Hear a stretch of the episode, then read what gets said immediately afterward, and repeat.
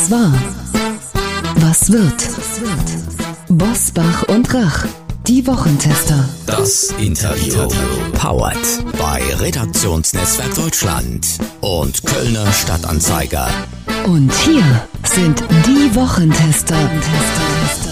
Wolfgang Bosbach und Christian Rach. Hallo und herzlich willkommen, Christian Rach hier aus Hamburg. Hallo auch von Wolfgang Bosbach aus Bergisch Gladbach. Sie hören eine Interviewfolge der Wochentester mit Umweltwissenschaftler Professor Ernst Ulrich von Weizsäcker. War der Ausstieg aus der Atomkraft ein Fehler und wie viel Ideologie steckt in der Energiedebatte? Jetzt in dieser Folge. Wolfgang Bosbach und Christian Rach sind die Wochentester. Tester, Tester. Werbung. Trigema, Deutschlands größter Hersteller von Sport- und Freizeitbekleidung, hat ein exklusives Angebot für Wochentester, Hörerinnen und Hörer, zu dem Sie gleich mehr erfahren werden. Trigema, das steht für Made in Germany, unternehmerische Verantwortung und qualitativ hochwertige und nachhaltige Textilien. In einem Testpaket konnten wir uns von den Trigema-Produkten persönlich überzeugen. Und da hier ein klares Urteil gefragt ist, fragen wir doch mal unseren Redaktionsleiter Jochen Maas. Das Testpaket habe ich bekommen. Ein klares Urteil kann ich euch gerne geben. Auch ich durfte Trigema-Produkte testen und finde, wenn die Farbe auch nach mehrmaligem Waschen immer noch strahlt und das Teil gut sitzt und nicht ausleiert, dann ist das ein gutes Teil. Und das ist das Business Piquet Hemd von Trigema. Das können, aber müssen Sie nicht nur in Ihrer Freizeit tragen. Das sieht in beiden Funktionen sehr gut aus. Testen Sie doch selbst auch einmal die Nachhaltigkeit und Qualität von Trigema, zum Beispiel mit dem Business Piquet Hemd. Mit dem Rabattcode Wochentester10 sparen Sie 10% auf den gesamten Warenkorb im Trigema Online-Shop und Sie erhalten kostenlosen Versand innerhalb Deutschlands. Hier noch einmal der Rabattcode Wochentester 10 in einem Wort. Zur Aktion gelangen Sie über folgenden Link trigema.de slash Wochentester. Alle Informationen zum exklusiven Trigema Wochentester Rabatt finden Sie selbstverständlich auch in unseren Show Notes. Heute zu Gast bei den Wochentestern Professor Ernst Ulrich von Weizsäcker, der Umweltwissenschaftler und frühere Co-Präsident des Club of Rome, bewertet für die Wochentester den Atomausstieg und wie krisenfest Deutschland in puncto Energie ist.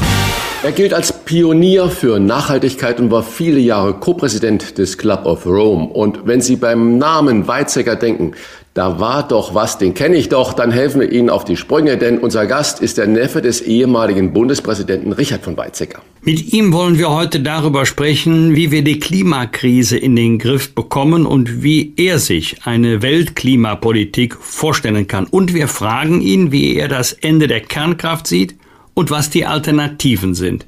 Fragen wir also den Umweltwissenschaftler Professor Ernst Ulrich von Weizsäcker. Herzlich willkommen bei den Wochentestern. Vielen Dank, es freut mich, aber ich bin absolut sicher, dass ich keine wirklich befriedigende Antwort geben kann. Okay, dann stellen wir gleich mal die erste Frage. Schwierig, ja. Herr Professor Weizsäcker, Deutschland ist vor kurzem ja, wie wir es schon gerade kurz erwähnt haben, aus der Atomkraft ausgestiegen, obwohl die Mehrheit der Bevölkerung diese Entscheidung falsch findet. Laut ARD Deutschland Trend finden sechs von zehn Befragten den Ausstieg aus der Kernkraft nicht richtig. Denkt die Mehrheit der Bevölkerung rationaler als die Ampelkoalition? Die Mehrheit denkt immer auch emotional. Es gibt auch eine gewisse psychologische Seite. Kurz nach dem Fukushima-Desaster war die erdrückende Mehrheit aller Deutschen, einschließlich CSU, klar dafür, dass man aus der Atomenergie endgültig aussteigt. Und jetzt, wo Fukushima schon wieder 20 Jahre her ist, sind die Leute ganz munter wieder auf der anderen Seite, weil es so schön bequem ist und alle Leute reden ja nur noch über CO2. Das ist ein Denkfehler. Die Veränderung durch Atomenergie ist mindestens so schwierig oder problematisch, denn ich bin ein ausgebildeter Physiker und weiß natürlich, dass Atomkraft für Energie und Atombomben physikalisch wahnsinnig nah aneinander sind. Beim Verzicht, beim nationalen Verzicht auf die heimische Produktion von Atomstrom werden wir ja in Zukunft um diesen Strom zu ersetzen, zwangsläufig nicht, weil wir es wollen, sondern weil wir es vielleicht müssen, mehr Kohle verstromen. Macht das denn unter Klimaschutzgesichtspunkten Sinn, zumal wir ja auch wahrscheinlich aus Frankreich zukünftig Strom werden importieren müssen, die aus Kernkraftwerken stammt? Naja, also in den letzten Jahren haben wir Braunkohlenstrom nach Frankreich geschickt, weil in Frankreich die Hälfte der Atomreaktoren äh, irgendwie ähm, nicht mehr ganz funktionierten. Also äh, die Atomenergie zu übertreiben ist ja auch nicht das Richtige. Aber die Vermehrung von Kohleenergie in Deutschland ist eine temporäre Sache. Ich würde sagen fünf bis zehn Jahre und dann ist Schluss. Denn heute schon ist eine Kilowattstunde Photovoltaik billiger als eine Kilowattstunde Kohlestrom. Das kommt aber in den Zeitungen fast nicht vor. Herr Professor, wenn Sie sagen temporäre Sache, dann könnte man natürlich auch sagen, okay, bis wir so weit sind, dass diese Photovoltaik oder die Windenergie wirklich auch grundlastfähig, dauerhaft grundlastfähig ist, ähm, dann könnte man doch diese drei, die nur Atomkraftwerke, die nur sechs bis sieben Prozent der Energie zugesteuert haben, auch am Netz lassen. Deswegen akzeptieren wir jetzt kurzfristig äh, sehr viel mehr CO2-Ausstoß. Die Emissionen wachsen als Opfergabe an alte grüne Männer, wie die FAZ das bezeichnet hat. Ist da was dran? War das jetzt diese Entscheidung nur ideologisch? Wäre es nicht schlauer gewesen, sagen Menschenskinder fünf Jahre, bis wir Verwaltungsvorschriften und so weiter alles entrümpelt, entmüllt haben, dass wir wirklich diesen Change hinbekommen? Lassen wir die Dinge am Netz. Naja, also ich persönlich wäre darüber nicht wahnsinnig aufgeregt, denn die deutsche Atomenergie war, soweit man das äh, beurteilen kann, äh, nicht gefährlich. Aber äh, man soll doch einen praktisch einstimmig gefassten Beschluss nicht einfach aufhören, bloß weil man bequem ist. Und im Übrigen ist natürlich die Grundlast ein bisschen ein Heiligtum aus den letzten 50 Jahren. Man kann mit einer äh, tageszeitlich und jahreszeitlich unterschiedlichen äh, Energieerzeugung mit Photovoltaik und Wind das Problem auch lösen, indem man die entsprechenden Kapazitäten für Batterien macht. Das ist dann auch Grundlast. Deutschland gilt in puncto Reaktorsicherheit, Entsorgung und Strahlenforschung als Spitze. Nun soll die Atomforschung kein zentrales Vorhaben der Bundesregierung mehr sein. Ist das eine kluge Entscheidung für den Wissenschaftsstandort Deutschland? Denn in anderen Ländern wird ja nach wie vor in Kernenergie investiert. Das ist zutreffend, was Sie sagen, aber es muss nur ein neues äh, Fukushima oder Tschernobyl oder irgend so etwas passieren und dann kippt die Weltmeinung innerhalb von Sekunden. Herr von Weizsäcker, würden Sie sich trauen, eine Energiegarantie für den kommenden Winter zu geben, wie es unser Klimaschutzminister Robert Habeck ja gerade äh, gegeben hat? Sind wir denn in, sicher äh, in puncto Versorgungssicherheit schon über den Berg? Wir haben ja diese Batteriespeicherkapazitäten noch gar nicht, von denen Sie gerade gesprochen haben. Das ist richtig. Das muss man noch kräftig nachbauen. Aber im Übrigen, ich habe mit einem Amerikaner zusammen vor 25 Jahren ein Buch geschrieben mit dem Titel Faktor 4, doppelter Wohlstand, halbierter Naturverbrauch und das war auch halbierter Energieverbrauch. Wir sind im Technikbereich, in der Energieeffizienz fürchterlich rückständig. Also ich persönlich habe den Riesenvorteil, in einem sogenannten Passivhaus zu wohnen. Die Folge davon ist, dass wir praktisch keine Energiekosten für die Heizung mehr haben. Punkt. Das heißt also, die Technik der Energieeffizienz haben wir vernachlässigt, weil wir ein Überangebot an billigem Russengas und an Kernenergie hatten. Also äh, diese Sachen, die kann man dann auch immer mal ein bisschen ähm, historischer und physikalischer und äh, vernunftgemäßer beantworten als nur immer die Bequemlichkeit der Bildzeitung. Bundeskanzler Olaf Scholz will bis 2030 mindestens 10.000 neue Windkraftanlagen bauen und sieben Jahre gehen schnell vorbei. Von diesen 10.000 sind Stand heute gerade mal 100 fertig.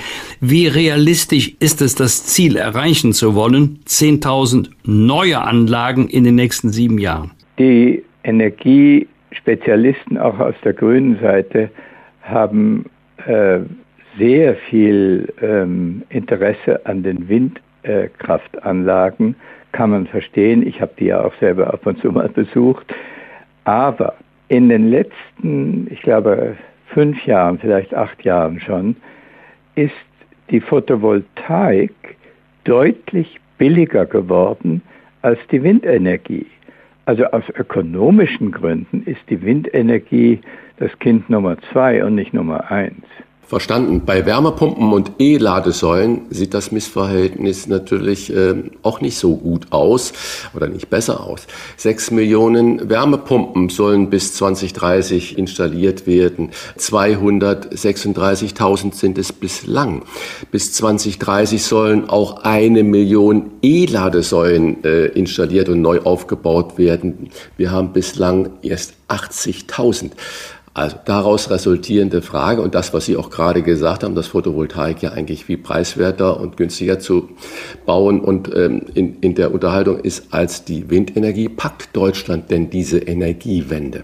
Naja, es ist eine anstrengende Geschichte, aber ich bin alt genug, um die 1950er Jahre noch äh, zu kennen. Und da hat sich dann Deutschland ganz gewaltig äh, angestrengt, um all das, was kaputt war, wieder irgendwie ganz zu machen. Mit dieser Mentalität äh, kann man das Problem im Prinzip lösen, aber es wird dann vermutlich auch bestimmte Ecken geben, wo man halt ein bisschen bescheidener werden muss, bis die äh, vielleicht zu langsam vorankommende äh, Erfüllung der von Ihnen genannten Aufgaben äh, steht. Der Expertenrat für Klimafragen hat Sofortprogramme von Verkehrs- und Bauministerium gefordert, um die deutschen Klimaziele erreichen zu können. Die Ampel will aber künftig keine Nachbesserung bei Verfehlungen der Sektorziele mehr, also der einzelnen Branchen sondern ein Gesamtziel, bei dem sich die Sektoren untereinander helfen können. Wie sinnvoll ist so ein Gesamtversprechen oder anders gefragt, ist es sinnvoll, die einzelnen Ressorts aus ihrer individuellen Verantwortung zu entlassen? Das ist eine politische Frage, die sehr vernünftig ist und die ich nicht wirklich beantworten kann, denn dann müsste man die gegenwärtige Aufgabenverteilung zwischen den verschiedenen Ministerien äh, genauer kennen und äh, dadurch, dass die Grüne Partei es politisch durchgesetzt hat, dass das Wirtschaftsministerium gleichzeitig das Klimaministerium ist, äh, ist äh, die Frage von einem Laien wie mir nicht so ohne weiteres zu beantworten. Dann auch vielleicht auch nur eine persönliche Einschätzung. Äh, die Klimakleber der letzten Generation wollen ja derzeit mit ihren Aktionen die Hauptstadt Berlin lahmlegen. Vor zwei Wochen war das in Hamburg jeden Tag äh, sehr weit verbreitet und äh, werden dafür aber sogar für Fridays for Future gerügt. Ihre Einschätzung, schaden diese, ich nenne sie mal Klimarebellen, mittlerweile dem Klimaschutz mehr, als dass sie nutzen? Ich fürchte ja, genau so ist es. Ich habe auch schon öfter äh, öffentlich gesagt, die Fridays for Future Leute habe ich als ausgesprochen sympathisch, rational, elastisch angesehen. Die, die sich mit ihrer Hand auf den Straßenboden ankleben, das halte ich doch für ziemlich albern. Sie haben sich kürzlich gemeinsam mit dem ehemaligen Kulturstaatsminister Julian Nieder-Rümelin für E-Fuels eingesetzt, obwohl die synthetisch hergestellten Kraftstoffe in der Bundesregierung und auch in der EU umstritten sind oder umstritten waren. Die FDP hat gegen heftigen Widerstand in der Koalition einen Kompromiss erreicht. Reicht Ihnen dieser Kompromiss? Naja, also reicht letzten Endes schon, aber ich hatte mit Herrn äh, Nida Rümelin, den ich sehr schätze, einen kleinen Konflikt. Er hatte einen ersten Entwurf gemacht Und da kam das Thema dritte Welt nicht vor. Und dann habe ich ihm gesagt, also äh, lieber Nieder Römelin, mein Grund für E-Fuels ist zu 99 Prozent dritte Welt. Auf den Straßen der Welt fahren zurzeit 1,2 Milliarden Verbrennerautos. Und das ist also mindestens zur Hälfte von Eigentümern in armen Ländern. Und jetzt stellen wir uns mal vor, äh, ich bin in Kamerun, habe mir vor drei Jahren ein Verbrennerauto gekauft und jetzt kommen die Leute und sagen, nee, das muss jetzt alles auf elektrisch umgestellt werden. Das ist absurd. Das wird nicht stattfinden. Punkt. Und dann kommen ja auch noch die deutschen Verbrennerautos, die man dann nach Afrika verfrachtet. Das ist ja auch idiotisch. Also, dann habe ich gesagt, dem Kameruner oder äh, philippinesischen oder uruguayischen äh, Autobesitzer muss man ermöglichen, den alten Verbrenner weiterzufahren, aber bitteschön klimaneutral. Das ist, was ich mit E-Fuels will.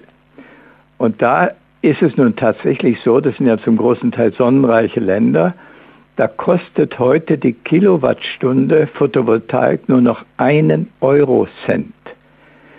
Den muss man investieren, dann kriegt man grünen Wasserstoff. Und dann muss man CO2, das geht in den meisten Entwicklungsländern immer noch aus Schornsteinen und äh, Abgasröhren und so weiter. Und das ist viel billiger, als wenn man das aus der Luft holt. Und dann ist es auf einmal absolut erschwinglich. Und deswegen habe ich äh, Rübelin überzeugen können, dass das Thema Dritte Welt wenigstens drin, drin vorkommt. Aber die Elektroautoberechner, die denken dann immer äh, an die sehr teure Art von CO2-Gewinnung aus unserer Umgebungsluft. Und dann kommt natürlich heraus, dass der klassische Elektromotor billiger ist als das E-Fuel. Ist das nicht so wieder so eine, eine, europäische Arroganz, mit der wir da agieren? Genauso, wenn ich sage, das, was wir jetzt bei uns hier alles wechseln wollen, umgestalten wollen, das muss sofort auch in der gesamten Welt gehen, so wie Sie das ja gerade jetzt eindrücklich äh, auch von Afrika beschrieben haben. Das kann so gar nicht gehen. Was wäre denn dann die Lösungsansätze? Wir können ja auch nicht argumentieren, weil es in Afrika nicht gehen kann, können wir bei uns diesen Change nicht machen. Ja, also natürlich, äh, ich sage dann auch immer dazu, wir sind reich genug, um ein vollständiges Elektroautosystem bis meinetwegen 2035 äh, hinkriegen, dass man da keine neuen äh, Verbrenner mehr macht. Das finde ich vollkommen rational. Nur sollten wir, weil das in Deutschland rational ist, nicht den Afrikanern sagen, und ihr müsst jetzt ganz schnell auf äh, Elektroauto umschalten und ihr müsst halt eure äh, Verbrenner verschrotten. Das ist, das wäre dann arrogant. Sie haben gerade in einem etwas anderen Kontext in Ihrer Debatte mit Julia Niederrümelin auf die globale Dimension des Themas hingewiesen. Nationale Anstrengungen alleine, also wenn ein Land vorangeht, aber andere nicht folgen, das wird ja keine globale Auswirkung haben. Also Brauchen wir eine Weltklimapolitik oder anders gefragt, ist Ihnen das, was die Staatengemeinschaft schon verabredet hat, Kyoto-Protokoll, Pariser Klimaschutzabkommen, nicht ausreichend genug? Ja, äh, also ich habe vor einem Jahr ein Buch äh, veröffentlicht, das heißt, so reicht das nicht. Und der Untertitel fängt an mit Klima-Außenpolitik. Bei den Wahlkämpfen im Jahr 2021 haben die, äh, wie ich sage mal, vernünftigen Parteien allesamt von großem Klimaengagement gesprochen. Und dann habe ich mir die Details angeguckt. Das war alles Deutschland, Deutschland, Deutschland. Da habe ich gesagt, also bitteschön, Deutschland hat ungefähr zwei Prozent der Treibhausgasemissionen der Welt und die übrigen 98 Prozent spielen sich in anderen Ländern ab. Wenn ihr wirklich Klima meint und nicht Deutschland, dann äh, muss man das international auffassen.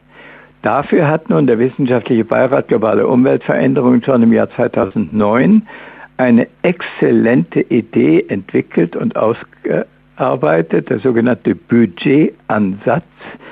Der bedeutet, wir rechnen aus, wie groß ist denn noch das Budget, wo wir die Atmosphäre verschmutzen dürfen, ohne über die 1,5 Grad hinauszuwachsen. Und dann kriegt jeder Mensch auf der Erde ein gleich großes Lizenzenanrecht für diese Verschmutzung. Und dann müssten wir alten Industrieländer nach äh, Afrika oder Südasien oder Südamerika oder so weiter pilgern und sagen, hättet ihr nicht noch ein paar Lizenzen übrig, die kaufen wir euch gerne ab. Das wäre eine geniale Idee gewesen, damit man in den Entwicklungsländern aus rein ökonomischen Gründen den Klimaschutz mit großer Geschwindigkeit verwirklichen würde. Heute ist das nicht der Fall. Heute ist der Wirtschaftsminister von Indien gleichzeitig der größte und erfolgreichste ähm, Auftraggeber für neue Kohlekraftwerke. Das ist ökonomisch in Indien oder in China heute vernünftig. Aber wenn wir den Budgetansatz bis dahin durchgesetzt hätten, wäre es für China und Indien unvernünftig, so zu handeln. Das ist das große Globale und äh, leider äh, verschanzen sich ja auch viele normale Menschen hinter diesem Denken sagen, ja, zwei Prozent, da können wir ja gar nichts tun. Sie haben gerade schon ganz persönlich erzählt, dass Sie das Glück haben, in einem Niedrigenergiehaus zu wohnen und deswegen so gut wie keine Heizkosten haben. Das ist ja ganz toll, aber viele wohnen in großen Mietshäusern oder in großen Altbauten und so weiter. Ähm, was kann man ganz persönlich oder sprich, was tun Sie außer dass Sie jetzt äh, noch in diesem Niedrigenergiehaus äh, wohnen, was können Sie ganz persönlich und damit auch wir alle anderen für den Klimaschutz tun? Naja, also ich bin natürlich ein viel Verkehrsverbraucher und ich fahre dann immer mit der Bahn. Und ähm, in unserer Familie, wir sind eine Drei-Generationen-Familie sozusagen im gleichen Haus, ähm, haben wir sechs Führerscheine, aber nur ein Auto und das reicht auch. Das ist schon mal wichtig. Zweitens geht es ja nicht nur um den Verkehr, sondern zum Beispiel auch um die Nahrungsmittel. Da haben wir das Glück, im Breisgau, wo wir wohnen, gibt es Vereinbarungen mit Bauern und äh, Händlern, dass man ökologische Waren die auch klimafreundlich sind, äh, in hinreichender äh, Zahl produziert, so dass wir fußläufig in Emmendingen im Breisgau einen wunderbaren Ökoladen haben. Das ist auch, auch schon mal was. Und dann äh, das mal schnell übers Wochenende nach Teneriffa fliegen, das ist klimaschädlich. Das muss nicht unbedingt sein. Nun gibt es ja keine Form der Energieerzeugung, die ohne jede Risiken und Nebenwirkungen ist. Thema E-Auto. Machen Sie sich Sorgen ähm, bezüglich des Themas Herstellung von Batterien, wie wir zum Beispiel seltene Erde und andere Rohstoffe gewinnen, unter welchen Umständen, an welchen Orten, beziehungsweise Entsorgung von Batterien? Das ist eine sehr, sehr vernünftige und auch gar nicht leichte Frage. In der Tat wenn man die Herstellungskosten ökologisch betrachtet, dann sieht man, dass vieles von dem Elektroautotraum eigentlich am Anfang ziemlich klimaschädlich ist. Und im Übrigen, ich war zusammen mit einem Inder Co-Präsident des International Resource Panel der Vereinten Nationen und da hatten wir eine Arbeitsgruppe Metalle und die haben herausgefunden, dass mehr als die Hälfte aller Metalle jämmerliche 1% Recycling erfahren. Und 99% wird Schrott und ist weg. Also wir müssen auch die Kreislaufwirtschaft endlich wieder richtig äh, äh, akzeptieren. Der EU-Vizepräsident Timmermann sagt ausdrücklich, Kreislaufwirtschaft ist für das Klima genauso wichtig wie die Energie. Daraus abgeleitet natürlich meine äh, Frage, brauchen wir mehr Rationalität und weniger Ideologie, um dann durch rationale Lösungen dahin zu kommen, dass wir sagen, jetzt machen wir das so, auch wenn es ideologisch vielleicht gar nicht gerade in den Kram packt, aber umweltmäßig ist das die beste Lösung? Ja, ich meine, das sagen Sie einem, einem naturwissenschaftlichen Professor und der ist natürlich begeistert, wenn man so redet. Nur, ich war ja dann auch Mitglied im Deutschen Bundestag und habe einfach gemerkt, dass wenn man Sachen macht, die von der Bildzeitung in Fetzen zerrissen wird und das Volk einfach nicht mitmacht, dann muss man auf einmal unvernünftige Sachen machen, damit das Volk mitläuft.